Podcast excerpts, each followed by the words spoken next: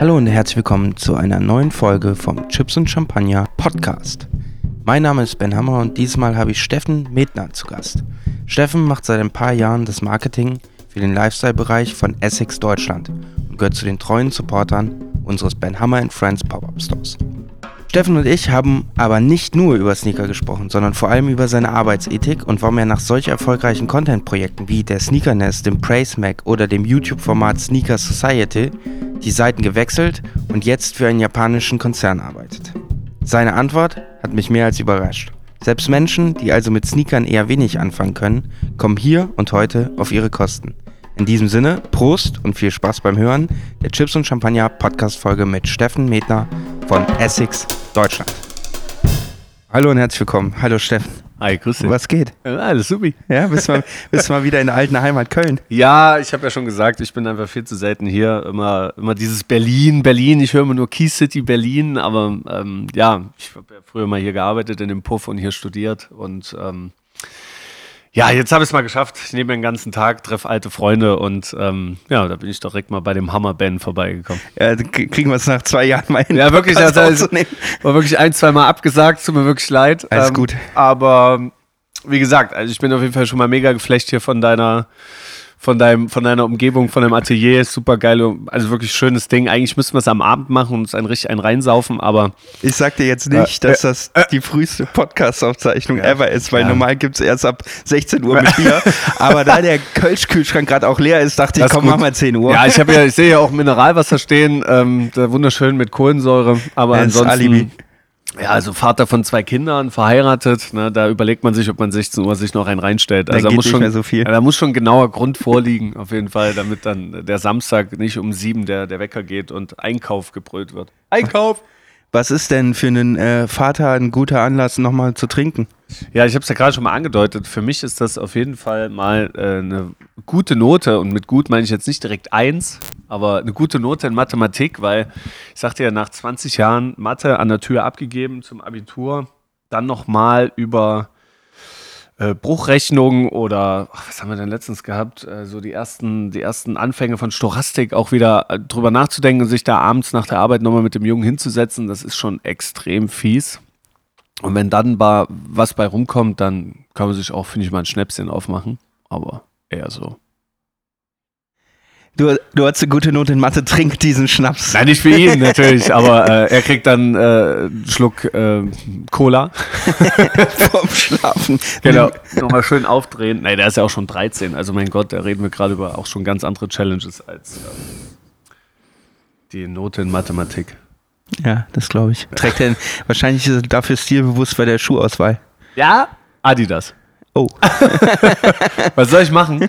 Ähm, da, ja, ich musste ihm jetzt die ersten Yeezys kaufen. Er fragt auch nach Supreme und Stone Island. Das kriegt er von mir nicht auf jeden Fall. Aber was ich super interessant finde, ist, dass ein 12- oder ein 13-Jähriger mittlerweile nach Zeug fragt, was äh, vor wenigen Wochen oder Monaten noch der 26-, 30-jährige Hype oder vielleicht der 18-jährige, das 18-jährige Hype-Kit gekauft hat und das jetzt mittlerweile so weit unten angekommen ist, in Anführungsstrichen, in der in der Nahrungskette, dass der Zwölfjährige das jetzt tragen will. Das ist für mich wiederum ein gutes Zeichen, weil ich sehe, dass der ganze Hype-Scheiß so ein bisschen abflacht. Aber sich eher in eine andere Richtung bewegt als abflacht, aber. Aber ja. wieso flacht der Hype ab, wenn sich jetzt noch Jüngere für die Schuhe interessieren? Ja, weil die das ja gar nicht kaufen können. Also der, wo, wovon okay. will der Zwölfjährige äh, ein 500-Euro-Hoodie bei StockX oder bei Klekt oder Schieß mich tot finanzieren? Ähm, Im Endeffekt muss er entweder sein Taschengeld, sein hart verdientes pro Woche, was weiß ich, lass mal einen Zwölfjährigen zwischen 5 und 20 Euro pro Woche verdienen. Davon kauft er sich Süßigkeiten und vielleicht seinen ersten Playboy. Wenn er schon soweit ist. Forget it, das ist alles digital. Ja? Da könnt ja, stimmt, ihr genau. mir auf Instagram ja. folgen. Scheiße, stimmt. Ist ja alles digital mittlerweile, aber sowas Haptisches, wo die Seiten kleben, ähm, das kann man sich ja vielleicht immer noch mal unter das Bett legen, aber ich weiß es jetzt nicht genau. Aber ich gehe davon aus, dass es heutzutage eher an WhatsApp-Gruppen hin und her geschickt wird als alles andere. Aber der Zwölfjährige, für den, oder sagen wir mal, der, der 11, 10, 11, 12-Jährige, für den ist das extrem schwierig, sich einen 500-Euro-Pulli ähm, im Resale zu kaufen, mhm. weil er ohne Bot ja sowieso nicht drankommt, wenn das Ding auf Supreme irgendwie rausgeschmissen wird. Stone Island ist sowieso ein hochpreisiges Produkt, schon immer gewesen.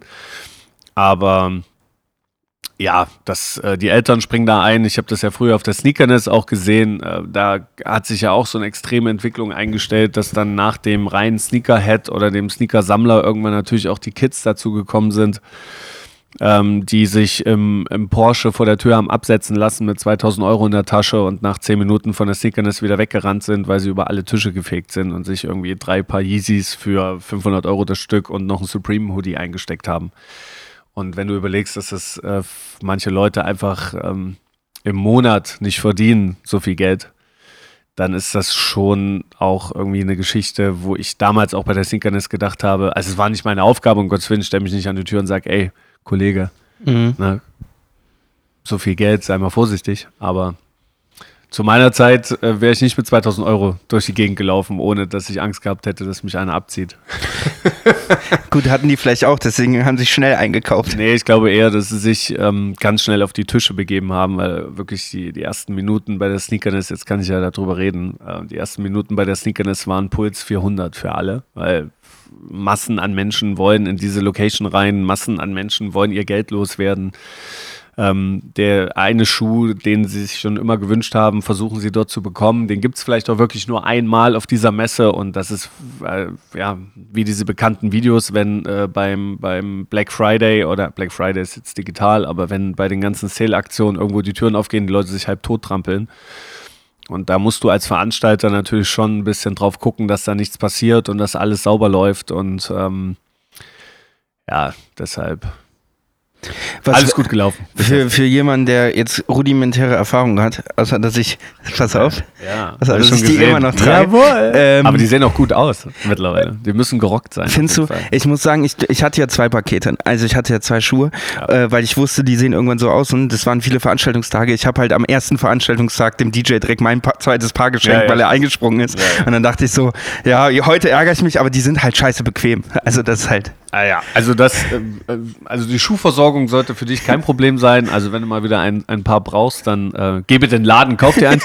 auf Nein, die Sneakerness mit 2000 Euro. Ja, den Schuh kriegst du nicht auf der Sneakerness, weil der ist nicht hype genug. Aber also Schuhversorgung, äh, anonyme Schuhversorgung ist gelegt, der Plug oder das Plug oder die Plug, was auch immer man sagt dazu. Aber ähm, ja, scheiße bequem sind die Schuhe auf jeden Fall. Aber wie gesagt, ich bin jetzt nicht hier, um über Schuhe zu reden. Lass uns, lass uns nochmal zur, zur Sneakerness kommen. Ich war nie, war nie da. Ich kenne nur die, die, den Online-Output. Warst du nie da? Ja.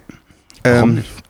Ja, mit Schuhen nicht so viel zu tun. Achso, hab ich dich nie eingeladen. Äh, ich glaube, das, nee, vielleicht, also ich bin mir nicht sicher.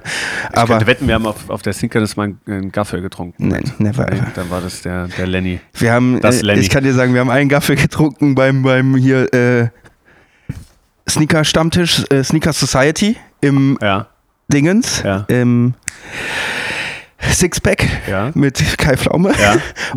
Und beim Köln-Schuh-Release in dem Bus. Ja, das, so, das, oh, das war auch fies. Oh, da hatte ich schon gut einkleben, auf jeden Fall. Das war. Ich aber es war eine schöne Aktion eigentlich. Ich wollte gehen, als Big Baller Mike anfing, weil ich dachte, das ist absolut asozial.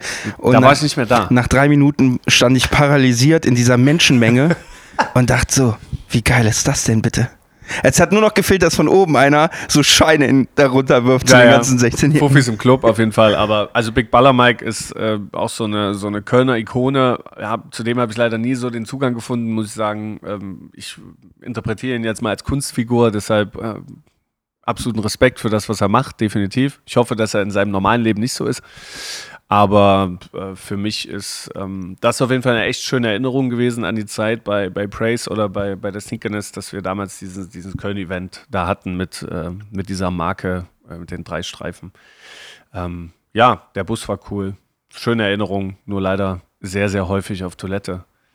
Du musst, die, aber die gesamte Belegschaft mit dem Busfahrer zum, zum Umfallen gebracht. Ich halte es nicht mehr an, das ist scheiße, ja, das äh, könnt ihr nicht saufen oder was? Ja, das geht beim äh, Gaffelköln schnell, wenn man ab dem 50. geht es direkt durch. Süffig. ähm, jetzt sind wir wieder abgeschweift, aber ich lieb's, äh, weil ich bin auch so ein Chaoskind im Kopf. Äh, Sneakerness, also äh, Sneakerness ist eigentlich eine Messe, und da sind Aussteller und die wie im Flohmarkt. Oder wie, wie ist das Konzept hinter der Sneakerness? Ach, die Sneakerness ist eigentlich also immer noch Europas größte Sneaker-Convention. Das heißt, ähm, man hat irgendwann mal überlegt, mein Gott, Ach, die Sneaker-Kultur beginnt ja schon, um jetzt mal ganz weit auszuholen, in den 80er Jahren, ähm, ne, wo dann die ersten äh, Kooperationen mit Musikkünstlern oder Sportlern in, den USA entstanden sind. Also Run DMC mit Adidas zum Beispiel, Michael Jordan damals mit Jordan, beziehungsweise Nike-Brand, ähm, Converse, die dann auch die ersten auf den Chuck, die ersten NBA-Spieler, äh, beziehungsweise ABA-Spieler damals unter Vertrag genommen haben. Ähm, dann kam auch die ganze Skate-Geschichte mit dazu, ne, mit Tony Hawk und Schieß mich tot. Also man hat dann versucht, Leute auch vor die Schuhe zu spannen und das Ganze so ein bisschen weiter zu treiben.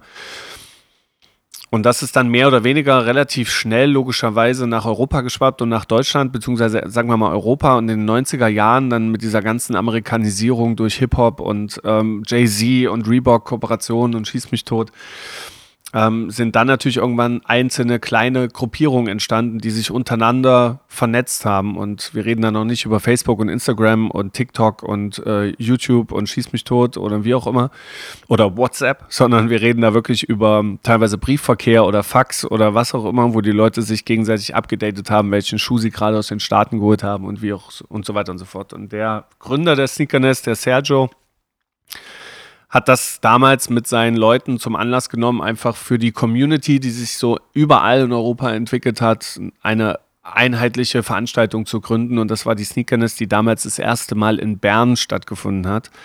Weil also Sergio ist, ist ein Schweizer und ähm, hat das Ganze dann eben nach Bern gebracht, beziehungsweise dann auch nach Zürich.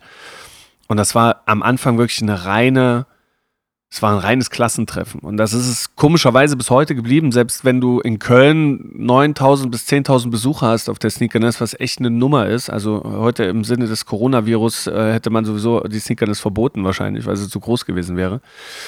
Ähm, und das muss man jetzt auch mal gucken, weil die steht ja jetzt auch wieder an. Die Sneakerness-Saison beginnt ja wieder. Da bin ich echt mal gespannt, wie sie damit umgehen. Aber Irgendwann ist aus, aus diesem Klassentreffen einfach ein europäisches Klassentreffen geworden in Paris, in London, in Köln, in Berlin, in Warschau, in wo auch immer, weil die Community ist weltweit unterwegs.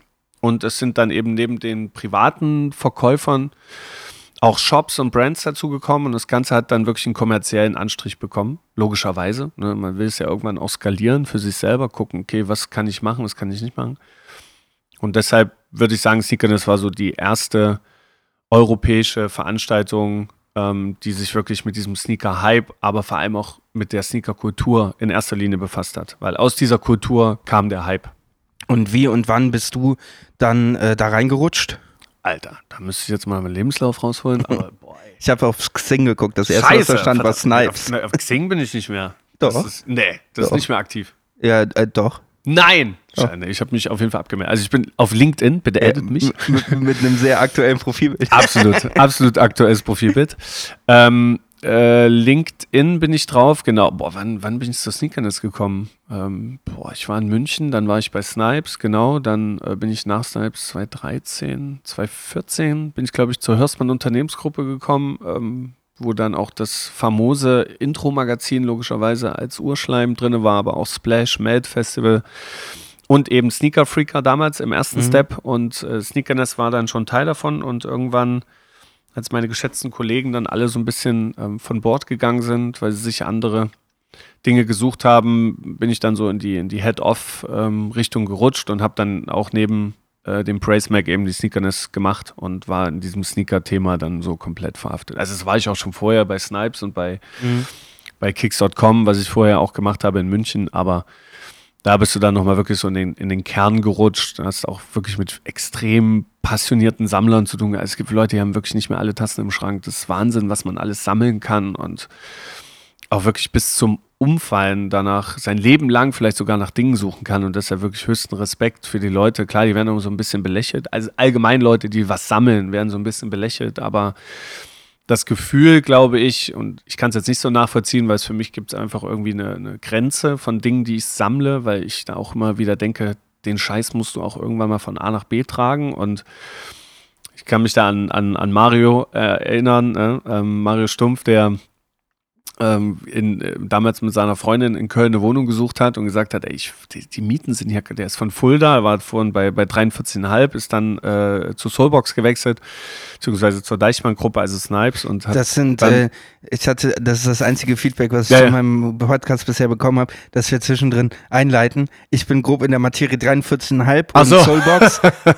43,5 ist ein Sneaker-Store. Genau, 43,5 ist ein Sneaker-Store, Soulbox ist auch ein Sneaker-Store. Ähm, Weiterprogramm. Genau, eigentlich die, eigentlich die Mit Mitbegründer der Sneaker-Szene, so, also Sneaker-Szene nicht, aber des, des Sneaker-Retails in, in Deutschland, also gerade Soulbox äh, mit dem Gründer Hikmet, den, den man irgendwo an irgendeiner Ecke schon irgendwie mal gehört hat, wenn man so ein bisschen in dieser Lifestyle-Streetwear-Sneaker-Welt ist.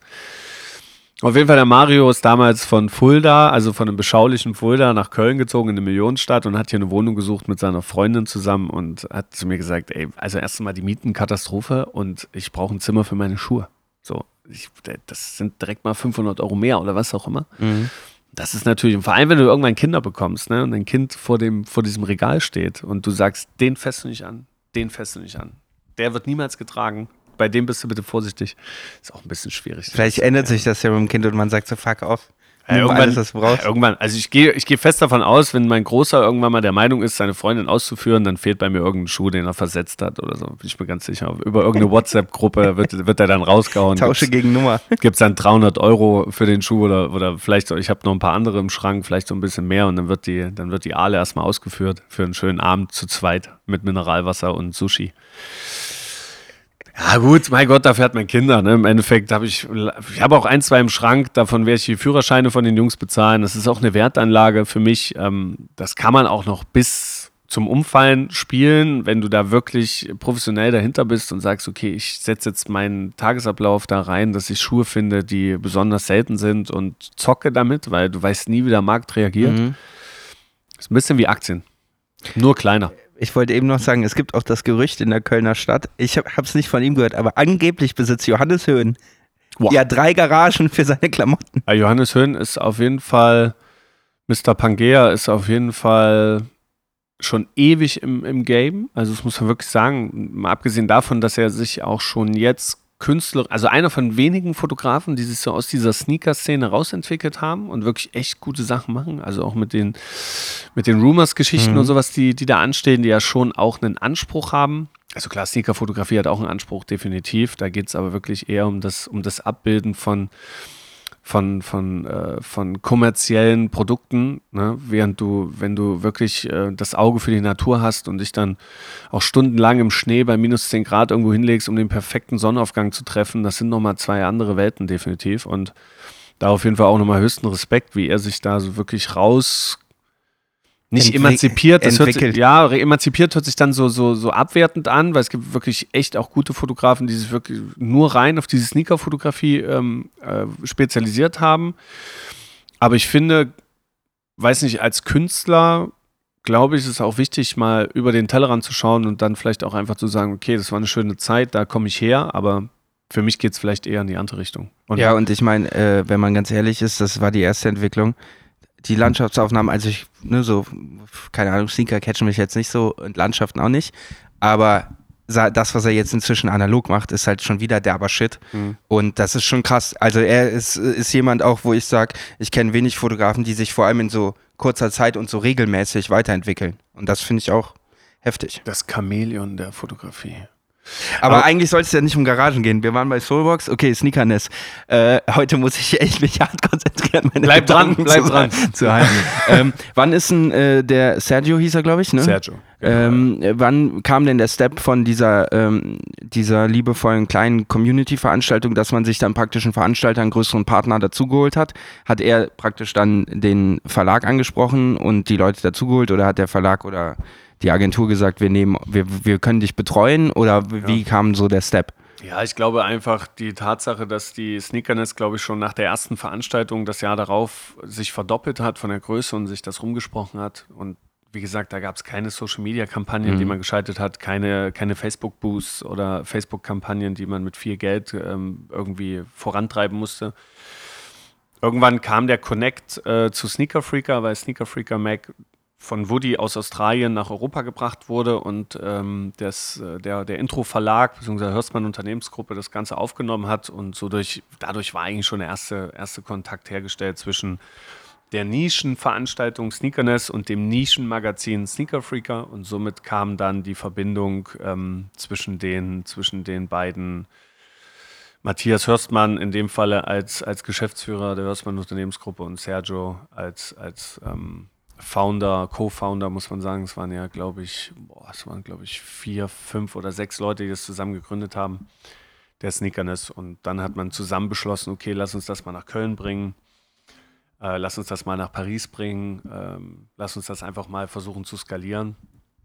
Und ich glaube wirklich zu Hochzeiten haben wir mit Rom, äh, London, Paris, Zürich, Berlin, Köln, Warschau, äh, ich glaube sogar einmal Südafrika war dabei, ähm, da wirklich auch schon das Ganze auf, auf ein ziemlich europäisches Level gehoben. Und wie funktioniert dann die Zusammensetzung? Okay, irgendwann kommen Marken mhm. dazu. Ja. Hätte ich jetzt als Privatsammler, wie kann ich da einen Stand aufmachen? Also hätte ich mich dann praktisch angemeldet, wie bei dem Flohmarkt, gesagt, hier, ich habe eine Sammlung genau. von X Schuhen, genau. die und die Hersteller und dann guckt ihr drüber, habt freigegeben, weil die Plätze wahrscheinlich auch begrenzt sind. Ne? Ja, also ich kann mich erinnern mit meinem, mit meinem, mit meinen geliebten Ex-Kollegen im Büro, damals in diesem kleinen Türmchen von diesem, von diesem Hörstmann-Häuschen, was wir da hatten, ähm, in diesem schönen Adenauer Grün saßen wir wirklich teilweise nächtelang, also wirklich auch bei Gaffel und äh, wie hießen die ganzen Schnäpse, die. Flim.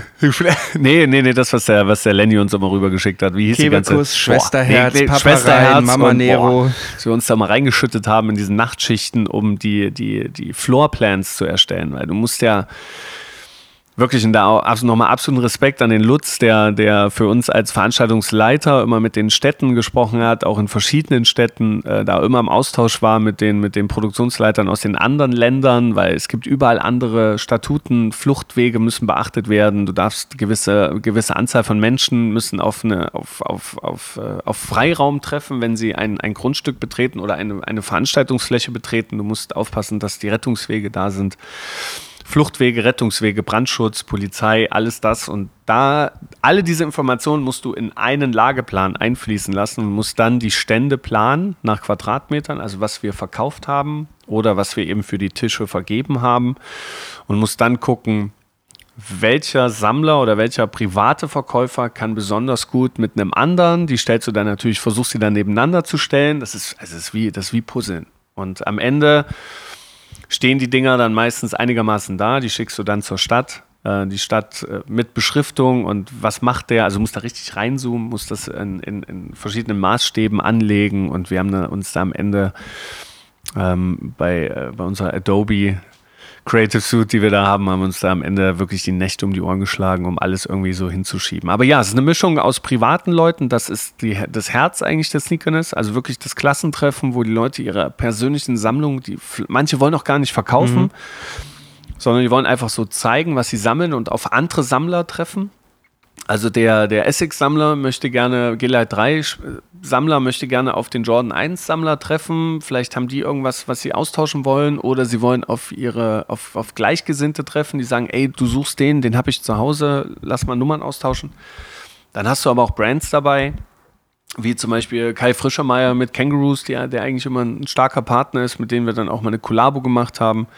Kollabo bedeutet ein Schuh, den ähm, die Sneakerness zusammen mit Kangaroos aufgelegt hat. Ähm, heißt bei uns Collab, so wird das, kommt von Kollaboration und sind meistens die Sachen, die immer limitiert in limitierten Auflagen erscheinen und wo auch der Andrang relativ groß ist. Die aber auch einen wichtigen Teil der Sneaker-Szene inzwischen ausmachen, oder? Ja, es ist eigentlich der größte Teil der Sneaker-Szene. Ähm, wie gesagt, die Sneaker-Szene hat sich extrem verändert in Richtung Hype. Das heißt, viele Dinge werden einfach kurzfristig gekauft für viel Geld, um sie dann für noch mehr Geld schnell zu verkaufen der Andrang wird immer höher, es wird alles digitaler getrieben. Also Nike hat da mit der Sneakers-App mittlerweile ein Tool, wo sie wirklich ihre Kunden auf ihre eigenen Kanäle linken können, ohne das noch groß in, in Partnerstores zu veranstalten, wo die Leute dann wirklich auch früher noch nächtelang vor den Läden geschlafen haben, in, in Zelten, ähm, was auch eine reine Community-Sache war. Also haben sich wirklich Leute Urlaub genommen um in Düsseldorf vom FU zum Beispiel für den, für den Red Koi äh, zu campen, so Campouts, so wird, so wird das genannt. Und das ist wirklich, da hat sich das Store-Team noch draußen hingestellt, Suppe gekocht, Kaffee gereicht. Ähm, die Leute sind wirklich dann über Nacht in ihren Zelten geblieben, um sich einen Schuh, also um, das ist verrückt eigentlich, ne, um am Ende dem Laden dein Geld zu geben.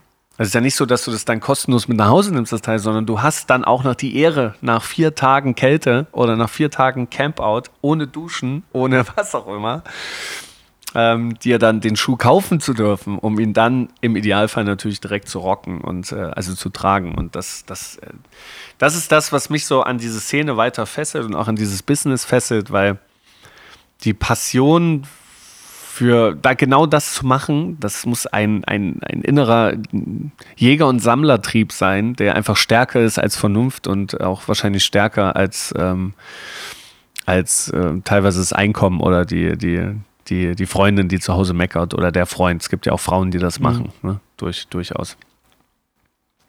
Aber es gibt auch eine negative Seite. Entschuldigung, wenn ich hier gerade das Wort entreiße, weil das muss man auch, das muss man auch erwähnen. Es gibt auch Campouts, die aus, die aus dem Ruder laufen. Also wirklich, wo, wo Leute sich einen, einen sehr großen finanziellen Vorteil erhoffen oder den auch sehen. Ähm, da gab es schon Schlägereien, es gab schon Schießereien. In den USA läuft das Ganze zum Beispiel ganz anders ab. Also da ist viel Polizei auch dabei, wenn du über, über die ersten Yeezy-Releases sprichst oder über äh, verschiedene sehr, sehr gehypte Jordan-Releases, die mal in New York stattgefunden haben, wo Leute wirklich ausgeraubt wurden. Ich finde, dass, ähm, das ist so eine Geschichte, das geht dann über Community hinaus, aber man darf den Leuten, und das muss man halt auch immer wieder, weil immer sehr ich sag mal, kontrovers über die Thema Wiederverkauf, also Resell heißt es bei mhm. uns, gesprochen wird. Der Mensch ist im Endeffekt bequemlich und wir haben äh, ein wirtschaftliches Prinzip und das ist äh, maximaler Ertrag bei minimalem Einsatz. Ne? Wir leben alle so, also alle Leute, die irgendwie mit Business zu tun haben. Und wenn ich in der Lage bin, einen Schuh innerhalb von Sekunden online ohne großen Arbeitseinsatz äh, mit äh, 400 Prozent Umsatz äh, oder Gewinn, 400 Prozent Gewinn äh, zu verkaufen, dann muss da schon sehr, sehr viel Leidenschaft und sehr, sehr viel Willen dahinter sein, um das nicht zu machen. Weil es gibt auch Menschen, die damit ihre Rechnung bezahlen. Also, wie gesagt, ich will das nicht gutheißen, um Gottes ja, Willen. Wobei äh, auch da also ich finde das auch vollkommen okay. Ich finde es ja auch schön, wenn Produkte eine große Anerkennung oder sowas auslösen, weil äh, es, äh, jedes Produkt, was eine Bindung hat bei einem Menschen, ist generell ein besseres Produkt. Das ist dasselbe, warum wir MacBooks oder iPhones lieben, weil die irgendwie sie unterscheiden sich halt. Man, äh, äh, es entsteht eine Beziehung, mhm. das finde ich eigentlich gut, so, mhm. weil es auch dafür sorgt, dass du dein iPhone nicht beim ersten Schaden wegwirfst und dir ein neues kaufst, sondern es, es ist eine stärkere Bindung. Aber wenn ich vier Tage, also sagen wir mal, ich kaufe einen Schuh für 100 Euro und campe 100 dafür, Euro? Äh, nur äh, das ah, einfacher zu rechnen. Ja, ja. Ich so. campe vier Tage, ja. kaufe einen Schuh für 100 Euro. Ja. So, dann nehme ich von mir aus den Tagessatz von 400 Euro, äh, also von 100 Euro pro Tag. Das heißt, ich habe 100 Euro Einkaufswert, vier Tage, 400 Euro, 500 Euro Einsatz und dann hat der 400 Prozent Gewinnsteigerung. So, dann, ja. Ne? ja, alles gut, du kannst aber nicht ganz rechnen, weil die sitzen nicht alleine vor dem Laden mittlerweile, sondern die kommen mit ihren ganzen, mit ihrer ganzen Schar. Also mhm. es sind teilweise sechs, sieben, zehn Leute, die sich dann in die Listen eintragen, die aber nebenbei ihr Handy in der Hand haben und den Schuh auch noch online kaufen. Das mhm. heißt, du erwirbst als Gruppe schon mal zehn Stück. Mhm weil du die Zeit hast, dich in diese Schlange zu stellen, beziehungsweise fünf davon gehen parallel noch arbeiten, weil die anderen fünf halten ja den Platz in der mhm. Liste. Das ist mal Aufgabe des Shops, das so ein bisschen rauszufiltern. Das wird auch in der Regel, findet das auch statt, aber eine Komponente vergisst man komplett und das sind die sogenannten Bots. Also ähm, das ist nur ein, ein kleiner Teil davon. Ne? Bots sind, sind Systeme oder Apps, die, die geschrieben werden von, von, von Cracks, von IT-Jungs, ähm, die sich dann automatisch in die, in die Online-Shops einwählen mit deinem Zahlungsmittel und deiner Rechnung hinterlegt und es so lange probieren. Also sie schicken so lange Informationen an den Shop, bis sie irgendetwas kaufen. Mhm. In der Regel natürlich das, was sie haben wollen. Also du kannst eingeben den, den, mhm. die Seite, also die URL, du kannst eingeben, welche Größe, das ist alles hinterlegt in diesem Bot und der Bot kauft für dich. Auf wahrscheinlich 100 Unendlich. Seiten gleichzeitig. Genau, der kauft so lange, bis er nichts mehr kaufen kann. Ne? Das heißt, deine Kreditkarte wird so lange belastet, bis es nichts mehr gibt. Und da gab es jetzt in der letzten Zeit mal ganz witzige Entwicklungen, um das Ganze zu stoppen. Da hat man sogenannte ähm, JPEGs, also Bilder verkauft. Man hat halt in der, in der Textbeschreibung geschrieben, mit dem, mit dem Erwerb mhm. äh, oder mit dem Kauf erwirbst du zehn Bilder des Schuhs. Mhm. Und dann hagelte es natürlich sofort Reklamationen. Und unten stand auch drin, dass ähm, das vom Umtausch ausgeschlossen sind. Das heißt, du hast 400 Euro oder 300 Euro für ein, vermeintlich für einen Schuh bezahlt, hast aber nur Bilder bekommen. In dem Beschreibungstext stand es aber drin, um genau diese, diese Bot-Thematiken zu stoppen und der wahren Community, die wirklich auch mhm. noch vor den Läden stehen und das Ding haben wollen, einfach die Möglichkeit zu geben, den Schuh auch zu kaufen, weil der Bot ist immer schneller, als, äh, als du vor dem Laden sein ja, kannst. Wobei, da kommt wieder mein kapitalistischer Arsch raus. Klar. Wenn, also ich, wenn ich sage, äh, jemand hat die Chance, äh, sich anzustellen, vier Tage, um einen Schuh zu bekommen, okay, ist eine Leistung, ne? Zeit, Unwetter, keine Ahnung. Und jemand setzt sich hin und sagt, nee, das ist, ich habe das Know-how, ich setze mich lieber hin, programmiere vier Tage einen Algorithmus oder einen Bot, der mir dasselbe so. liefert digital. Das ist ja auch eine Arbeitsleistung. Nein, du kaufst den Bot. Ah, okay, die Leute, die vor dem Laden okay. sitzen, können, sie, die können doch keinen Bot bauen. Ja, okay, weil das wäre die Frage, wenn ich jetzt Sneaker-ITler wäre und mir selber einen Bot kaufe äh, und sage, ich sammle Sneaker, Sneaker ist auch geil. so, dann würde nee. ich halt sagen, okay. Also gibt es auch, bestimmt, aber ähm, ich glaube, die nutzen das eher Was für... Was kostet so ein Bot? Das weiß ich nicht, ganz ehrlich, kann ich ja echt nicht sagen. Aber es ist eine verrückte Entwicklung. Ja, es ist aber äh, es ist eine Entwicklung, die, ähm, die auch auf einfach auf diese, auf diese Gesamtentwicklung Sneaker-Wert mhm. einzahlt und es ist auch eine ganz logische Entwicklung. Weil, wie gesagt, wo du Geld verdienen kannst und wo es eine gewisse Möglichkeit gibt, und es, es nutzen ja nicht nur Reseller, es nutzen ja nicht nur die Leute, die das Ding dann am Ende wieder verkaufen wollen, sondern es nutzen ja natürlich auch Leute, die wirklich sagen, ey, ich habe keine Zeit, mich vor einen Laden zu setzen. Also ich bin zum Beispiel, ich, ich habe keine vier Tage, um mich vor einen Laden zu setzen. Ich bin aber auch mittlerweile so, dass ich sage, wenn ich einen Schuh nicht bekomme, dann bekomme ich ihn nicht. So, dann, das ist meine, meine Art und Weise, auch mit dieser Szene umzugehen oder auch mit diesem ganzen. Ich meine, du hast mittlerweile jede Woche, wenn nicht sogar alle drei Tage, sechs verschiedene Releases von sechs verschiedenen Marken. Ich glaube, das, das, ist halt auch der Unterschied, weil es gibt nicht viele Produkte, die eine Wertsteigerung erfahren, die noch neu released werden. Also der Mercedes, ja, genau. den, ne, den kannst du zwar jetzt kaufen, das ja. dauert aber 30, 40, 50, 60 Jahre. Keiner ja, weiß, genau. ob wir da noch Benzin fahren. Äh, der, der Schuh oder das T-Shirt, was limitiert, das ist das Einzige, was noch praktisch täglich released und dann aber auch in zwei Wochen schon eine Wertsteigerung hat.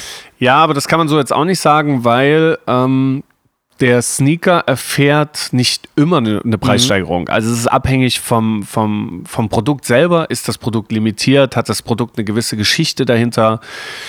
Aber das ist, ist das Produkt schon mal absehbar, oder? Ja, ja, ich meine, im Endeffekt ist es wirklich wie ein, wie ein Markt. Also du, du handelst mit, mit Gütern und äh, Güter unterliegen einer gewissen Schwankung und wenn, äh, wenn das Bruttoinlands, also das Bruttoinlandsprodukt nicht, aber wenn, wenn die Kaufkraft der Leute nicht mehr da ist, dann wird auch der Mercedes-Benz SL 500 äh, wird nicht im Preis steigen, wenn die Leute nicht mehr, nicht mehr in der Lage sind, Brot zu kaufen. Natürlich mhm. wird es immer High Roller auf der Welt geben, aber ähm, so eine Thematik Oldtime, also klar, ey, es gibt, es gibt Sneaker, die kosten 30, 40.000 Euro. So, ne? Also Dinge, die äh, der Air Mac zum Beispiel von, von äh, Back to the Future, ne? der in der Originalausführung, der wirklich auch dieses erste Autolacing hatte, also dass sich die Schnürsenkel selber festziehen. Ich glaube, einige von, eure, von deinen Hörern werden den Film noch kennen oder diesen Nike-Schuh, wo Michael J. Fox aus, dem, aus diesem Future äh, äh, wie heißt es, DeLorean aussteigt und dann sich der Schuh selber von alleine festzieht. Das Ding gibt es ja wirklich. Und der wurde ja versteigert für, boah, lass mich lügen, ich glaube 30.000 Pfund versteigert für die Michael J. Fox Foundation. Mhm.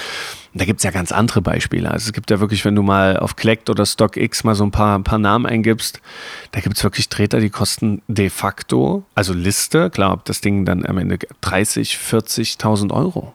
So, Michael Jordan Schuhe, Originale aus den, aus 85 zum Beispiel, wenn du sogar noch einen original getragenen hast, erwischst, da legst du locker 20, 25.000 Euro hin. Aber das ist einfach Angebot und Nachfrage oder gibt es inzwischen Leute, die praktisch die Werte verifizieren durch Verschleiß, Lederqualität, keine Ahnung, Wissen der Auflage? Klar, also das ist im Endeffekt, ähm, kannst du das auch mittlerweile in ein Auktionshaus geben. Also mhm. du musst halt einfach dir sicher sein, dass jemand im Auktionshaus äh, weiß, was er da verkauft, mhm. ne, um das dann auch wirklich irgendwie vernünftig zu bepreisen. Aber ob jetzt ein Sotheby's oder wie auch immer in der Lage ist, einen Sneaker zu verkaufen, ich meine, dafür gibt es ja auch mittlerweile Sneaker-Plattformen, die genau sich dem annehmen. Also Collect und StockX sind jetzt zwei der großen wo diese Verifizierung des Produkts, um halt keine Fakes in Umlauf zu bringen, ein, ein krasser Bestandteil ist, den du auch bezahlst. Also du bezahlst als Kunde dafür, dass natürlich Collect oder StockX Leute anstellen, die so viel Know-how haben, dass sie sagen, okay, das ist kein Fake, weil nehmen wir mal an, du bist wirklich in der Lage, dir einen 10.000 Euro Schuh zu kaufen. Und Produkte, die teuer sind, werden gerne äh, kopiert, logischerweise. Ne? Ähm, dann musst du schon jemanden finden, der in der Lage ist, authentisch und, und auch, und auch ähm, mit äh, Zertifikat zu sagen, das Ding ist echt oder das Ding ist fake, je nachdem. Und dann, ich glaube, Leute, die sich für 10.000 Euro einen Schuh kaufen, die stellen das Ding entweder in die Vitrine oder sie sind wirklich so abgefahren, dass sie das auch wirklich tragen. Ich glaube nicht, dass das für viele dann nochmal dazu führt, dass sie den nochmal verkaufen mhm. werden, weil irgendwo hat das Ding auch ein Ende. Also irgendwo, klar, natürlich, wenn du jetzt den Schuh verkaufen würdest, in dem Kobe Bryant abgestürzt ist, zum Beispiel, ja, Gott hab ihn selig und vor allem seine Tochter, aber wenn du das Ding irgendwo, dann ist schon auch, ist mal abgesehen davon, dass es auch wieder eine ethische Geschichte ist, aber mhm. bei die Ethik fällt sowieso bei den meisten Leuten äh, von Bord dann kannst du davon ausgehen, dass der eventuell noch in den nächsten Jahren mal steigen wird, fallen, steigen, fallen, steigen, je nachdem, wie Wo die, die Wahrscheinlichkeit ist. aber halt dann auch groß ist, dass, dass jemand kauft, der Kobe-Fan ist, ihn kannte, wie auch immer, Sein, ja. und das hinstellt und nicht ja. trägt und weiterverkauft, sondern das hat dann einen emotionalen Wert. So. Genau, aber wie gesagt, die, die Moral oder die Ethik schmeißen viele auch über Bord, wenn es um Geld geht und das ist egal, wo du, in welchem Business du zu tun hast, ähm, erschreckend, aber es ist äh, die Realität leider ab und zu wenn wir schon jetzt über die Community reden. Mhm. Es gab noch ein anderes Projekt oder gibt's, äh, da, da, das hatten wir kurz angerissen, und zwar die Sneaker Society. Ähm, YouTube-Format, YouTube-Interview, Podcast ah. oder wie man es nennen will. Wie würdest du es beschreiben? Ach, also als wir damals Praise gegründet haben, das Praise Mac, äh, Rami, Rami Eiserfei, das neue Gesicht der Gaffel-Kampagne für Köln, glaube ich, geschossen bei dir, oder? Habe ich es gehört? Ähm, ist als, korrekt. Ja, als wir das äh, mit äh, Rami, Max, Fritsch und ähm, Icke ähm, in unserem Kämmerchen damals gegründet haben, hatten wir eine Vision von dem Ganzen und Praise ähm, sollte in meiner Wahrnehmung damals nicht einfach nur ein Magazin sein, sondern sollte eine Community gründen, aber sollte irgendwann eventuell auch als, als Agentur oder sogar als Plattform funktionieren. Also Praise und deshalb auch den Namen. Wir haben den, wir haben, ne, man kann viele Sachen praisen. Ähm, es muss nicht immer nur der Sneaker sein, aber für viele Leute eben auch das, was sie gerne sammeln oder was sie feiern oder wie auch immer. Das kann wirklich, das kann, das kann das äh, Fixie-Bike sein, das kann ähm, die, die Remova Special Edition mit Off-White sein oder Schieß mich tot. Und deshalb haben wir damals Praise gegründet und ähm, haben uns gedacht, was brauchen wir eigentlich? Also wir brauchen erstmal natürlich ein Magazin, was äh, einen ansprechenden Look hat, was funktioniert, wo du auch einen gewissen Designanspruch hast. Und da war damals der Eike, unser Grafiker, echt richtig hinterher. Also es war ein richtiger Typo-Nazi auch. Ähm, kann ich nachvollziehen. Ich habe auch früher ja, Design studiert und deshalb weiß ich, wie viel Liebe und Herzblut der da reingesteckt hat, um auch irgendwie was Neues zu gründen. Und dann hatten wir eigentlich so die Idee, beziehungsweise ich im ersten Step, ich habe gesagt, wir müssen ein Bewegtbild machen. Also ne, es gab eine YouTube-Entwicklung. Ich meine, ähm, Instagram oder auch gerade Instagram Stories haben irgendwann Facebook abgelöst. Es ging alles Richtung Bewegtbild. Ähm, die Leute wollten auch immer mehr Bewegtbild sehen, weil sie einfach dann den Menschen auch irgendwie mehr erfahren können, als ein statisches Bild zu sehen, ähm, um auch so ein bisschen diesen Voyeurismus zu frönen, weil ich finde immer ein schön geschossenes Foto lässt dir viel Platz zur Interpretation. Also gerade Schwarz-Weiß-Fotografie denke ich mir immer, ich versuche mich immer reinzudenken und was war das für ein Tag, welches Licht war da, welche Farbe hatte das Kleid, wie auch immer, oder der, der Rock oder die Socken oder schieß mich tot. Ähm, und deshalb haben wir gesagt, okay, wir machen Bewegtbild, weil wir das Magazin auch anfassbar machen wollen, sichtbar machen wollen, hörbar machen wollen und ähm, laden eben Leute ein aus der, aus der Industrie, aus dem Einzelhandel, aus der Community, Sammler, Reseller, Storebesitzer Kai Flaumes dieser Welt, um auch irgendwie mal zu zeigen, dass diese Liebe ähm, in vielen Facetten stattfindet, bei vielen Menschen auch stattfindet. Und ähm, die Sneaker Society war die erste Ausgabe im ähm, Chicago Sülz, glaube ich, mit Kai Frischemeyer und Co. war ein absolutes Besäufnis. Also es war der erste Test. Wir mussten danach immer so kleine Interviews geben. Ich glaube, 50 Prozent der Gäste konnten nicht mehr geradeaus reden. Ähm, es war wirklich einfach, da haben wir es komplett übertrieben mit Schnaps und Bier und Sneaker-Quiz, was wir dann gemacht haben und die Leute waren wirklich halb besoffen oder voll besoffen, je nachdem. Und das haben wir dann irgendwann nach unten skaliert, den Alkoholkonsum, aber sind dann irgendwann echt richtig gute Gespräche draus geworden. Es hat auch eine Stange Geld gekostet, muss man auch sagen, weil wir es wirklich produziert haben, High-End produzieren lassen, also High-End im, im Sinne von, dass es auf jeden Fall ausstrahlbar ist.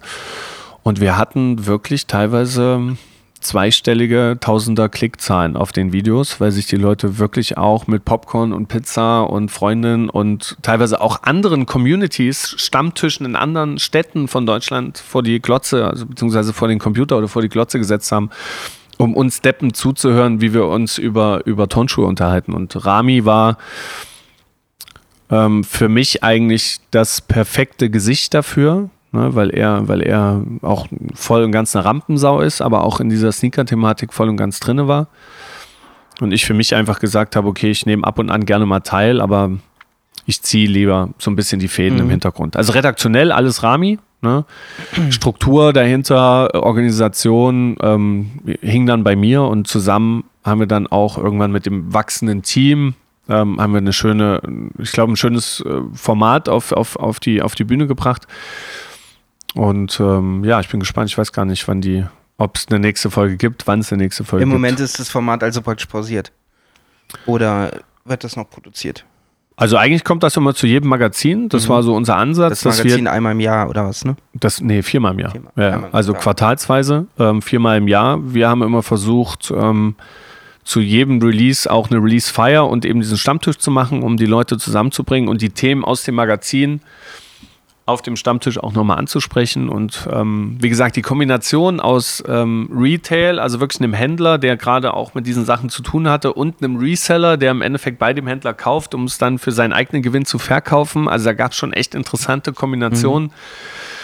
Die dazu geführt haben, dass die Leute vielleicht auch einfach mal den Menschen hinter dem Instagram-Account oder den Menschen hinter dem Reseller einfach kennengelernt haben.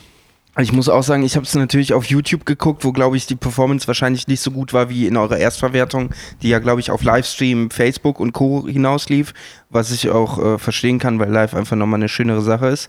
Live Live, ähm, hm. war ich trotzdem beeindruckt, was du auch sagtest, das wird einen Haufen Geld gekostet haben, weil das Mal, wo ich gesehen habe, wobei ich es auch geil finde, in der Kneipe, ein Sneaker am Tisch, also Beispiel Six ja, ja.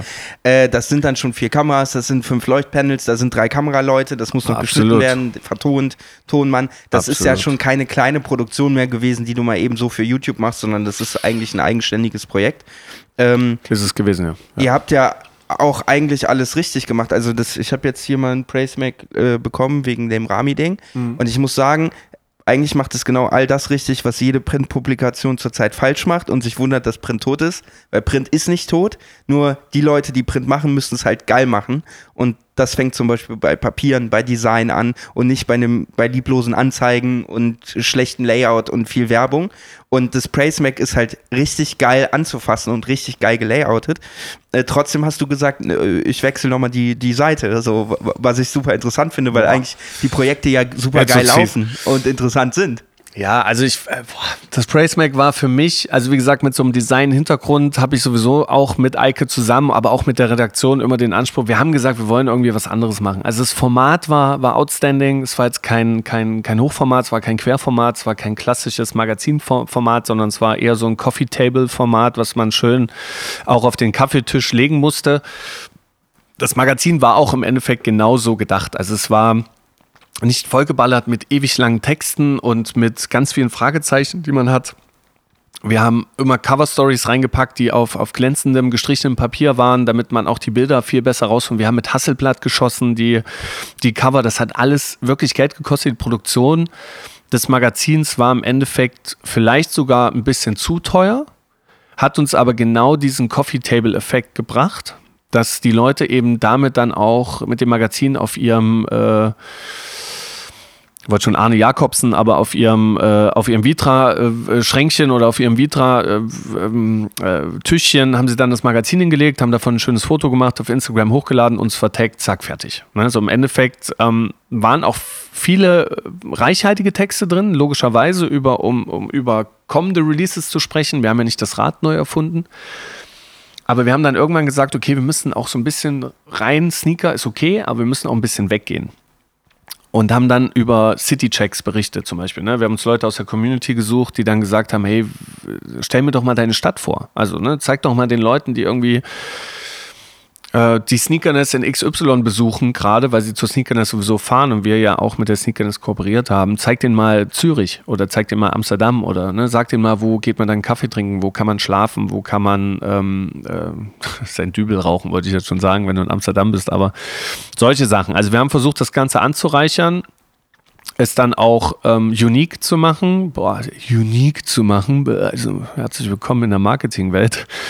Aber einfach. Find, dafür hältst du dich noch ja. ziemlich zurück. Also, also, wir machen das ja, also ich bin, ich bin am Pitch beteiligt, ne? Und wenn wir das nicht leveragen, dann gibt es auch Riesenprobleme, dies, das.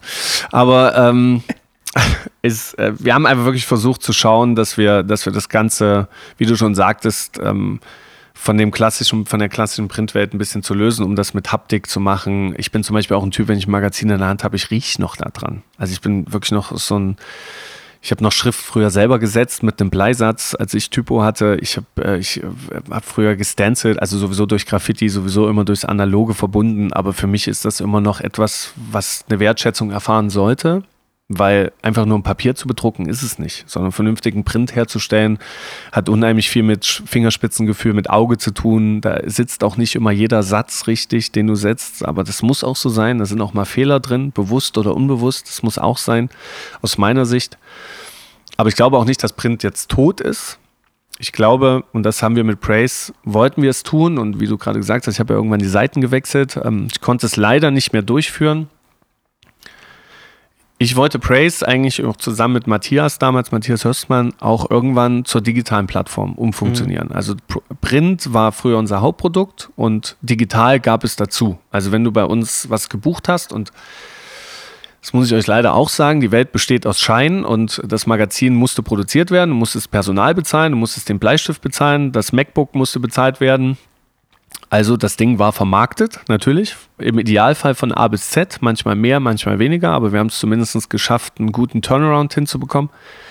Aber wie heißt, heißt das zum Beispiel, sagen ja. wir mal so, äh, äh, Rami kommt mit einer Story über Köln und sagt hier, das sind meine Lieblingskneipen für die nächste Sneakerness. Ja. Dann sagt ihr, okay, wir haben diesen Inhalt und dann geht ihr zum Beispiel, weil es jetzt naheliegend ist, zur Gaffel und sagt, pass auf, wir haben diesen Inhalt, mhm. ähm, mhm. Content-basiert produziert. Mhm. Wäre es eine Möglichkeit, das zu finanzieren? Mhm. Oder ist es eher so, ihr ruft an, sagt, wir haben noch vier freie Seiten, eine Doppelseite, mhm. wollt ihr was platzieren? Mhm. Wir entscheiden, wie es aussieht. Also wie gesagt, meine Hauptaufgabe bei Praise war als Head-Off im Endeffekt ähm, das Ganze zu steuern und ich war auch für den Umsatz zuständig. Das heißt, während sich Rami und, und Frederike Ebert ähm, als Chefredakteurin Frederike und Rami als Stellvertreter damals oder Chef Digital sich um den ganzen Content, Social Media ähm, und, und auch auf unserer Website gekümmert haben, habe ich mich halt wirklich darum gekümmert, um die besprochenen Inhalte, die wir in das Magazin bringen wollten, zu vermarkten. Ne? Also ich hatte die Kontakte zu den Marken, ich hatte die Kontakte zu, zur Gastronomie, zu wie auch immer und habe wirklich versucht, jede einzelne Zeile zu vermarkten. Das ist die, das ist die Idealwelt. Mhm. Natürlich haben wir auch Content drin gehabt, den wir nicht vermarktet haben. Also Dinge zum Beispiel, wenn wir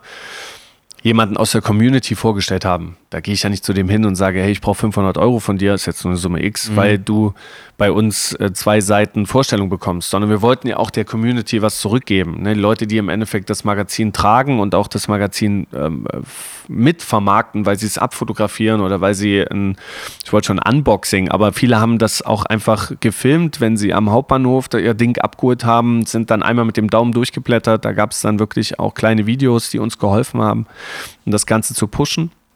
Und ich hatte ein Portfolio an Marken, ähm, mit denen ich meistens schon Anfang des Jahres die, die Deals besprochen habe. Ne? Ich habe gesagt, dann und dann kommt das Magazin, habt ihr Stories, die ihr timen könnt auf die, auf die Ausgaben. Teilweise hat das nicht so ganz funktioniert, das heißt, es waren wirklich so Monatsdeals, die wir dann abschließen mussten. Ich habe gesagt, dann und dann kommt das Mac, habt ihr ein Thema, ja, dann haben wir es redaktionell umgesetzt mit Summe X, fertig. Ah, okay. Das so heißt, ihr habt die Inhalte immer aufbereitet. Es ist nicht so, dass der, der, der, der Partner praktisch ein fertiges Advertorial geliefert hat nee. und ihr es reingebucht, was dann Nein. auch dafür spricht, warum die Qualität des Magazins absolut. so hoch ist, weil es nicht abweicht, sondern absolut. es hat Einfluss. Nein, absolut. Also wir haben uns immer die Freiheit genommen und auch gerade bei der, das war ein Beispiel, die Schreibweisen der Marken. Ne? Mhm. Also ich sitze jetzt auf der Markenseite wir machen gerade so einen soften Übergang zu deiner eigentlichen Frage, aber ey du, ich habe Zeit. Ich sitze jetzt auf der, ich sitze jetzt auf der, ich sitze jetzt auf der Markenseite natürlich, aber die Marke möchte natürlich immer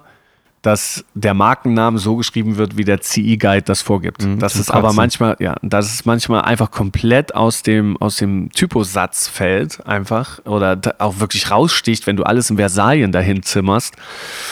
Es ist einfach so, dass ähm, wir einfach von vornherein gesagt haben, ey, wir schreiben das nach der deutschen Rechtschreibung. So, ne? Groß- mhm. und Kleinschreibung, Markennamen werden groß geschrieben am Anfang, alles gut.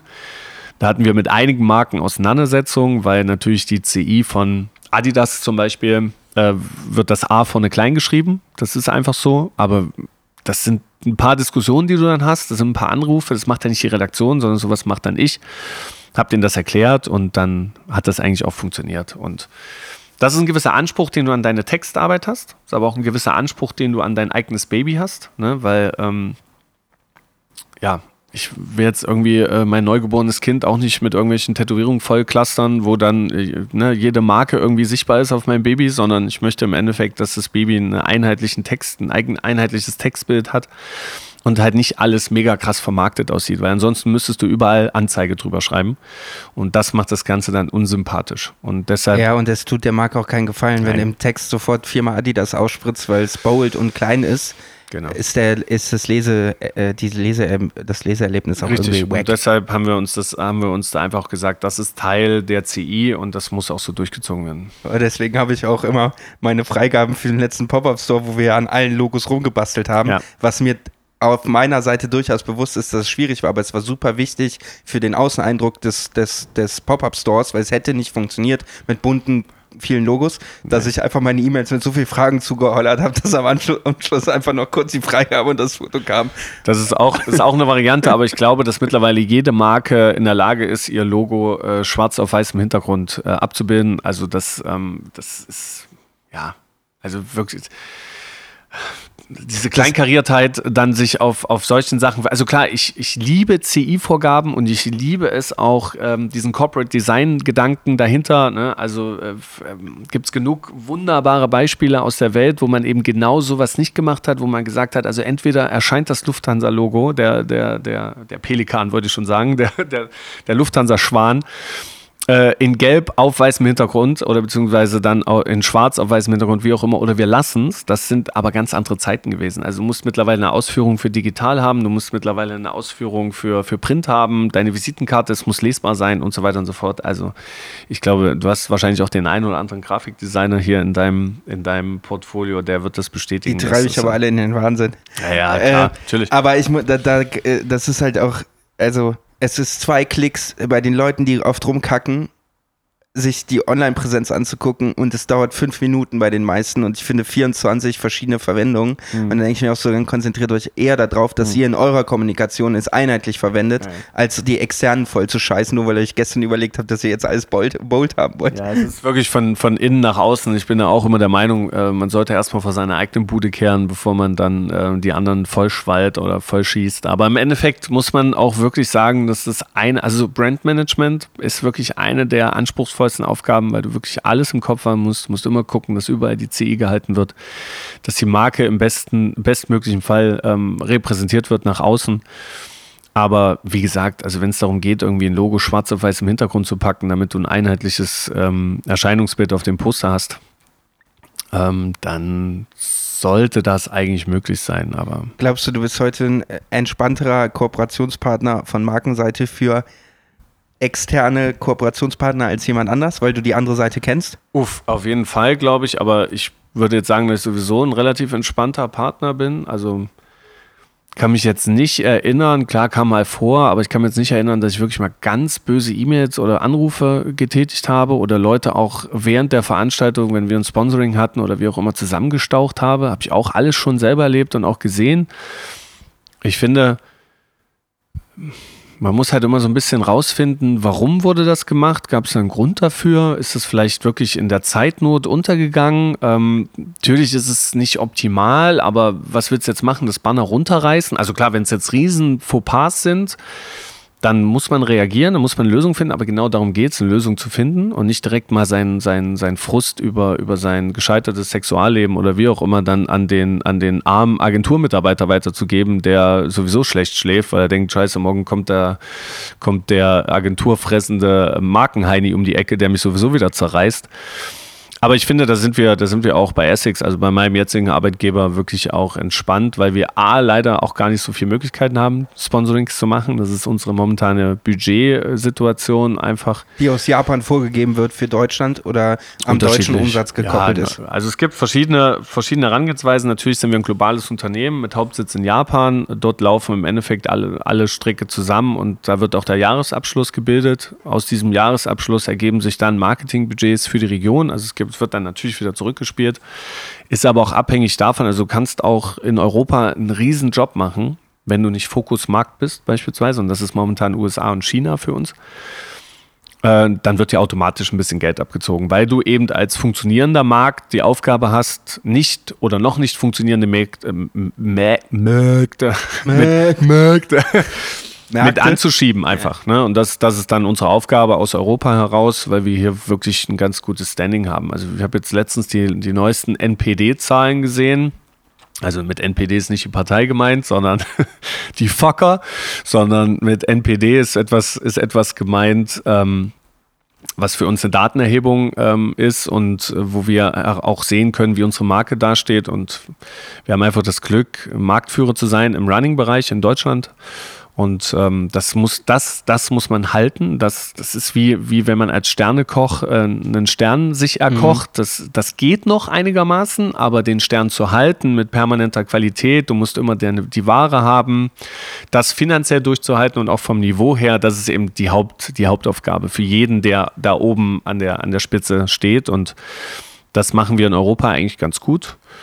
Nur die Thematik Lifestyle ist bei uns einfach so ein bisschen unterm Radar. Also dafür, was, was ich mache, das heißt, du bist Marketing Lifestyle, du bist genau. du musst nicht noch Marketing Running machen, sondern das nee, ist separiert. Nee. Der Running Markt ist, äh, ist separiert bei uns. Ähm, wie gesagt, ich kümmere mich um, um Lifestyle und Sneaker Thematiken. Ähm, da haben wir das ist der Markt, der am meisten wächst. Das ist der Markt, der jährlich zweistellig wächst, global gesehen. Also es ist allein in Deutschland ist das ein Milliardenmarkt.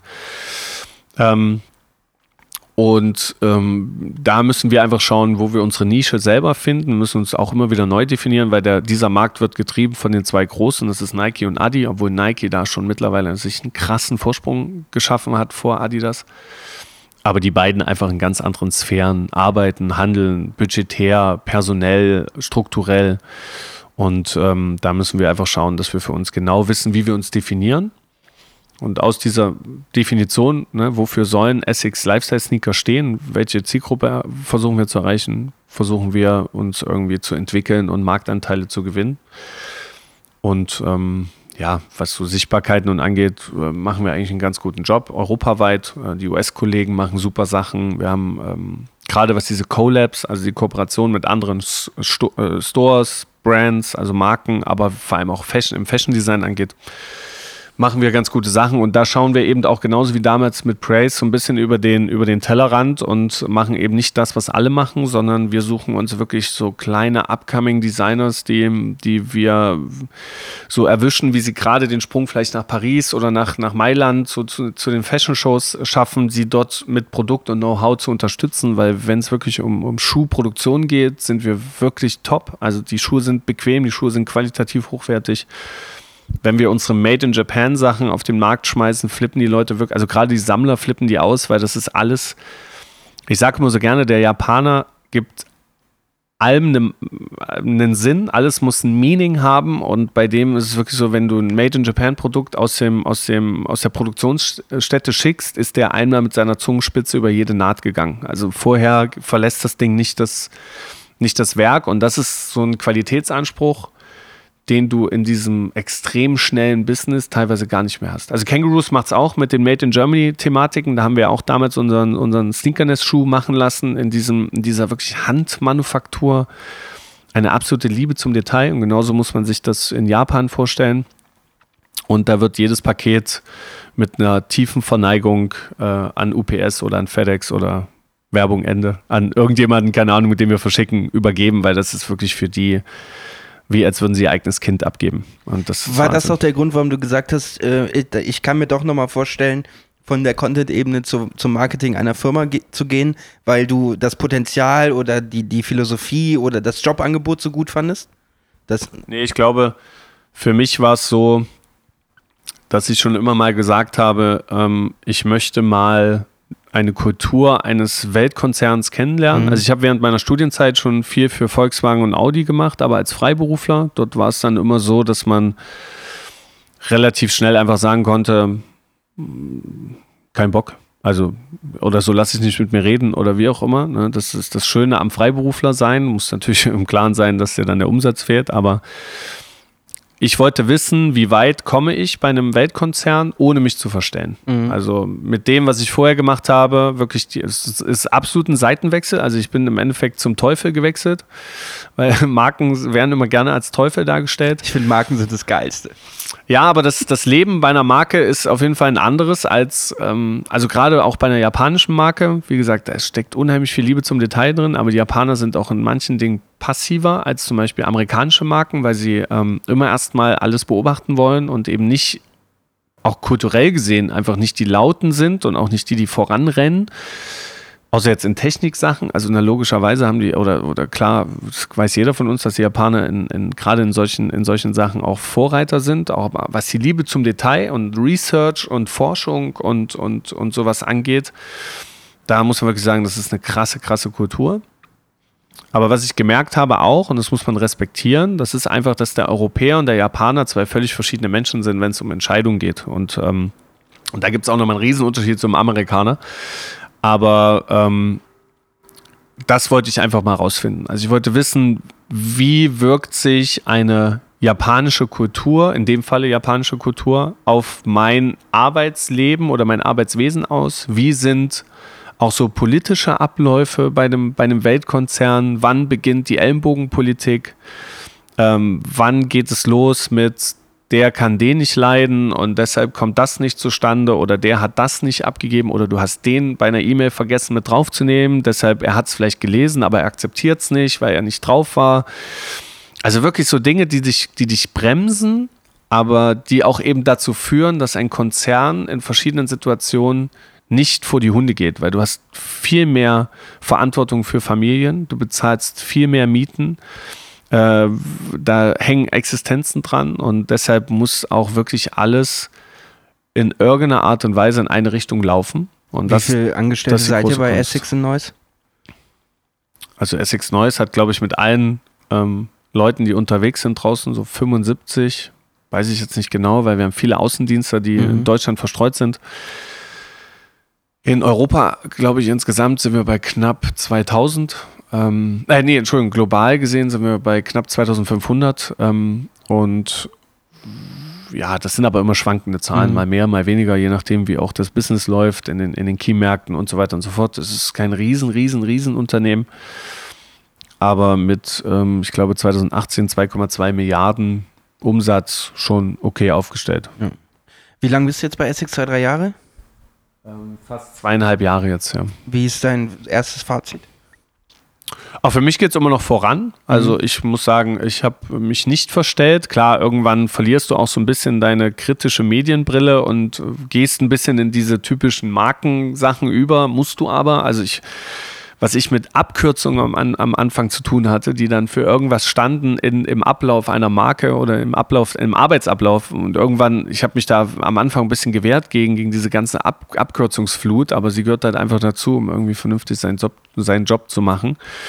Und teilweise bestehen auch E-Mails einfach nur noch aus Abkürzungen. Also, äh, ne? also wer ist dein AP, also dein Ansprechpartner und äh, schick mal bitte die, äh, die, äh, die was, schieß mich tot, an XY das ist schon verrückt auf jeden Fall. Aber das gehört, wie gesagt, auch dazu. Ne? Man versucht halt auch immer wieder zu optimieren und Dinge zu, ja, zu beschleunigen, zu verschnellern, würde ich sagen, zu, zu beschleunigen.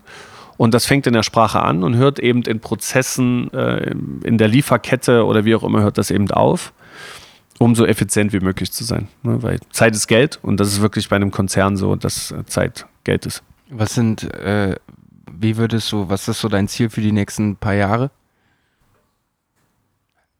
Ist das so, ich würde gern Essex Tiger nach vorne bringen, ich würde gerne eine Kollabo mit dem und dem machen? Gibt es so, ein, so eine Traumvorstellung oder hast du eigentlich mit den bisherigen Projekten immer schon so die Träume abgearbeitet? Nein, auf gar keinen Fall, nein. Also ich, wie gesagt, ich bin jetzt nicht zu dem Unternehmen gekommen und habe gesagt, ich möchte in zehn Jahren Marketingleiter Europa sein, sondern ich weiß und wusste auch vorher, dass es auch wie Fußballprofi zu werden in einem anderen, äh, auf einem anderen Level. Aber du musst manchmal zur richtigen Zeit am richtigen Ort sein, du musst das Richtige sagen, den, den richtigen Förderer haben.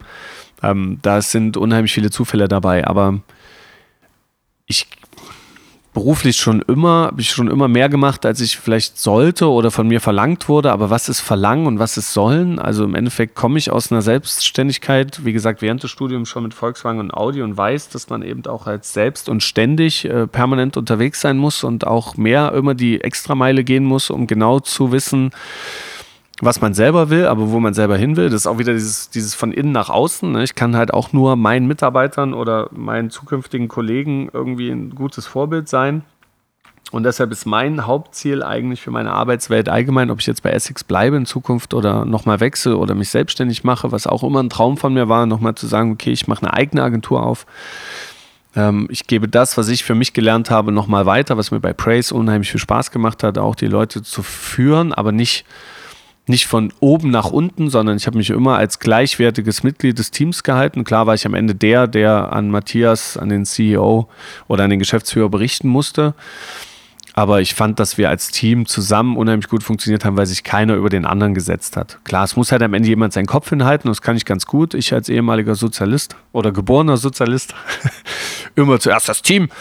Und deshalb ähm, ist das nochmal für mich so ein Ziel, glaube ich, ja. Wenn ich bei einer Marke gescheitert bin oder meine natürlichen Grenzen kennengelernt habe, ohne jemanden dem Stiefel zu lecken, weil das werde ich definitiv nicht tun.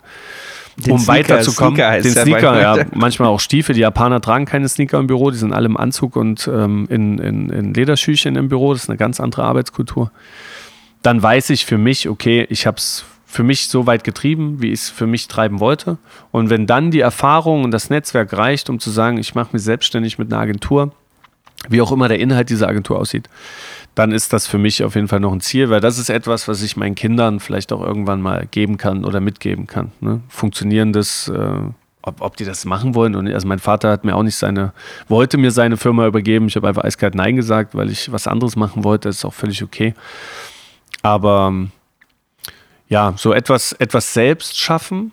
Es ist schon was anderes, das wirst du, das wissen wahrscheinlich auch viele von den Zuhörern, es ist immer was anderes, wenn du selbstständig bist und für dich selber, für deine eigene Marke arbeitest und für dich selber etwas schaffst, als wenn du unheimlich viele Stunden, auch manchmal äh, viel Kopfschmerz oder viel Hassel in etwas reinsteckst und dann im Endeffekt gar nicht das Geld siehst. Also nicht, nicht einstecken kannst, sondern ich meine einfach auch den Effekt gar nicht so wirklich siehst, aber du weißt, dass du unheimlich viel gemacht hast dafür dafür, dass jemand, wenn du, wenn du Glück hast, am Ende sagt, hast du gut gemacht. So, ne? Also bei Audi, früher zum Beispiel, ähm, nicht gemeckert ist Lob genug. Ne? Das ist so ein bisschen die Audi-Philosophie. Und das merkt man auf Konzernebene sehr, sehr oft. Also es ist ganz, ganz selten, dass du wirklich jemanden hast, der sich äh, viel, viel Zeit für dich nimmt und dir sagt, ey, das hast du richtig gut gemacht, toll, muss auch nicht sein, ganz ehrlich. Also dafür sind wir alle Profis und wir wissen, wenn wir etwas gut und wenn wir etwas schlecht gemacht haben. Aber irgendwie das, was ich so in den, in den Jahren gelernt habe, sei es als Jugendlicher auf der Straße oder, oder also auf der Straße im Sinne von durch meine Graffiti-Zeiten oder durch, durch, durch die, die, das Heranwachsen meiner Kinder oder meine berufliche Erfahrung, das vielleicht nochmal an junge Kollegen oder Mitarbeiter weiterzugeben und die auch so ein bisschen menschlich mal wegzuholen von diesem ganzen Konsumwahnsinn und von dieser ganzen Instagram-Hierarchie, äh, Hierarchie, auch Hierarchie, aber Hysterie. Du musst jetzt das und das perfekt perfekte Foto machen, um so und so viele Likes zu bekommen, so like mich am Arsch. Ne? Im Endeffekt musst du irgendwie ein gut, guter Mensch sein und musst irgendwie dir in den Spiegel gucken können, ähm, jeden Morgen in den Spiegel gucken können. Und ähm, das versuche ich auch meinen Kindern beizubringen. Aber dass das digitale Leben immer Teil von uns sein wird und wir auch immer digitaler werden, das ähm, kann man nicht von der Hand weisen. Aber wie ich ja vorhin schon gesagt habe, nicht jeder Release muss gekauft werden, nicht jeder Schuh muss in deinem Schrank stehen nicht jeder Trend muss mitgemacht werden, aber das kannst du einem, einem Jugend- oder einem jungen Menschen einfach nur dann erklären, wenn du es ihm vorlebst und wenn du es ihm ganz, ganz oft erklärst. Und im Endeffekt lerne ich auch unheimlich viel. Also Mein 13-jähriger Sohn Julio ist einfach ein Typ, der extrem erwachsen schon ist für sein Alter, aber der mir auch unheimlich viel beibringt. Also über Deutschrap, über den neuen Trend des Deutschraps in, in Deutschland, während ich mich früher immer auf East Coast Hip-Hop gesteckt habe und äh, das immer meine große Welt war und ich Deutschrap eigentlich immer nur belächelt habe und gedacht habe, Himmel, Herrgott, ist das mittlerweile einfach ein riesen Gewerbe geworden, noch viel größer als vorher jetzt irgendwie gehört, dass Flair irgendeinem RTL-Team auf die Fresse gehauen hat, weil gerade Promo, äh, Promo-Phase ist oder ich weiß, also so ein paar Sachen, die da auf jeden Fall gerade wieder aufpoppen. Das finde ich super interessant. Also diese Hip-Hop-Entwicklung und dass die Jugend auch, auch, äh, auch Kanäle hat, um sich zu äußern, finde ich super geil und dass, dass, dass du auch in der Lage bist zuzuhören. Und das ist halt ganz wichtig, weil ich lebe auch davon, was mir mein 13-jähriger Sohn sagt. Ne? Also ich habe auch von vielen Dingen, wo ich nur 34 oder erst 34 bin, aber von vielen Dingen auch überhaupt keine Ahnung. Und da muss ich dann auch ihn ab und an mal fragen. Und so entstehen auch richtig gute Gespräche zwischen Vater und Sohn, die vielleicht früher zwischen Vater und Sohn so nicht entstanden wären. Ich meine, da bist du eigentlich in einem Konzern mit deinem Mindset auch an einer guten Position. Ne? Wenn ihr jetzt 75 Leute seid, hast du potenziell die Chance, 75 Leute durch deine Art ein bisschen weg vom Konzern und Kapitalismus zu bringen. Vielleicht auch junge Leute, Auszubildende, duale Studenten, mhm. keine Ahnung. Mhm. Ähm, am Ende kannst du damit vielleicht sogar mehr prägen als mit einer eigenen Agentur mit drei Mitarbeitern. Aber ich bin gespannt, wo die Reise hingeht. Ich würde mir nur für dich wünschen, dass ihr irgendwann ein Office in Köln habt. Ja, auf jeden Fall. Also Neuss ist auf jeden Fall äh, eine ne harte Ecke, ein hartes Pflaster, aber ja, also äh, ich wie gesagt, mir geht es jetzt nicht darum, meine Kollegen in Neuss, da sind auch viele, sind älter als ich, also die jetzt irgendwie zu prägen, aber einfach ein guter Mensch zu sein, irgendwie versuchen auch die Probleme anderer wahrzunehmen, nicht nur deine eigenen Probleme, die hat jeder, sondern vielleicht auch wirklich zu versuchen, mit Rat und Tat zur Seite zu. Und wenn du keinen Rat hast, dann hör einfach zu. Ist auch total wichtig ab und an. Und ähm, gerade jetzt in der Phase, wo, wo Essex ähm, sich auch neu aufstellt, neu strukturiert, ähm, ist es einfach so, dass, dass, ähm, dass auch viel Menschlichkeit und bei Marken ist es wirklich allgemein so, bei Konzernen ist es wirklich allgemein so, dass äh, Menschlichkeit ab und an auch den Zahlen folgen muss, weil du eben auch, und das kann ich auch absolut verstehen, ähm, das Kommerz oder der Kapitalismus oder wie auch immer du es bezeichnen möchtest, ohne jetzt zu politisch zu werden, zahlt einfach auch wirklich Mieten. So, ne? Und ähm, die Arbeitsleistung muss stimmen und es ist immer noch eine Leistungsgesellschaft, in die man sich einfügen muss. Entweder, wenn du gar keinen Bock drauf hast, dann, dann steig aus, geh nach Jamaika, mach eine Bar auf oder was auch immer. Alles gut, obwohl ich auch der festen Überzeugung bin, auf Jamaika eine Bar aufzumachen, hat auch was mit Kapitalismus und Leistungsgesellschaft zu tun, aber es ist deutlich mehr Sonne da. Ähm, aber ja, no pain, no gain im Endeffekt. Und ähm, das ist, das darf man nie vergessen, dass, dass im Endeffekt, äh, man kann so laut schreien, wie man möchte.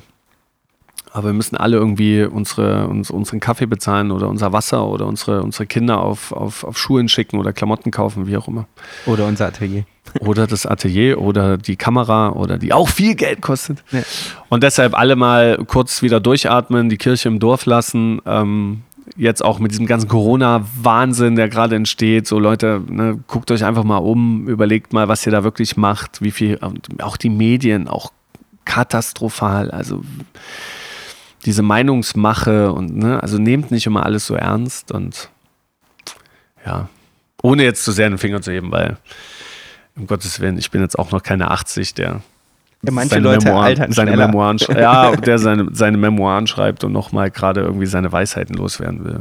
Ja. Du hast doch eigentlich gesagt, dass du so viel redest bei dem Podcast. Ich höre mich die ganze Zeit nur labern. ja, du das, das höre ich oft. Du hast dich warm geredet, habe ich das Gefühl. Aber es ist gut für mich, brauche ich nicht so viele Fragen stellen. Außerdem können wir uns ja jederzeit ja. wieder treffen. Vielleicht machen wir in zwei Jahren oder so ein, ein Roundup, wie es weitergegangen ist. Also ich, das ist ja auch das, was ich gesagt habe. Also alle, die jetzt zuhören, hört euch die erste Folge an von, von Ben, äh, hört euch die folgenden Folgen an, weil es gibt immer eine Entwicklung, nicht nur in deinen Fragen, sondern auch irgendwie in der Struktur. Und was ich wirklich, glaube ich, echt geil finden würde, ist, wenn man sich dann die, die zehn Top-Interviewpartner in zwei Jahren oder in zehn Jahren vielleicht nochmal ranholt und dann sich zusammen nochmal den Podcast von vor zehn Jahren anhört und sich einfach denkt, so halt doch deine Fresse, was hast du denn für eine Scheiße erzählt? Das denke ich mir wahrscheinlich morgen schon, wenn ich den Podcast höre. Ja gut, du hast jetzt nicht so viel geredet, äh, aber, aber wenn ich mir das vielleicht in zehn Jahren anhöre und äh, mein Sohn äh, sich das neben mir anhört als 23-Jähriger und sich denkt so, was, was laberst du, du Idiot. Ich kann, ich kann dich aber beruhigen, ich bin in meinem Gehirn so fluktuativ, dass viele meiner Projekte auch immer oft wieder verschwinden. Sehr geil. Ja gut, aber das ist ja immer wieder Lost and Found, ne? Im Endeffekt hast du auch immer wieder einen Aha-Effekt. Ist ja auch geil. Also, eine, also äh, ja, es ist ja, es ist ja wie eine gewollte Demenz. Ne? Im Endeffekt äh, überraschst du dich immer wieder selber. Täglich grüßt das Murmeltier. Ein ich, wunderschöner Film auch. Ich kann dir auch sagen, da bin ich halt dann wirklich auch Chaot. Äh, es ist nicht selten vorgekommen, dass Marken auf meinem Blog eine Werbung platziert haben und in der Nacht vorm Rollout bin ich auf die Idee gekommen, dass ich ein neues Team haben will und habe einfach die Website drei Tage offline gehabt, um ein neues Team zu installieren. Was die eine oder andere Marke auch genervt hat, aber ja. shit happens. Ja, gut, aber ich meine, man muss dem Künstler auch immer mal wieder ein bisschen Freiheit zum Ausflippen geben. Also solange du nicht äh, dich drei Wochen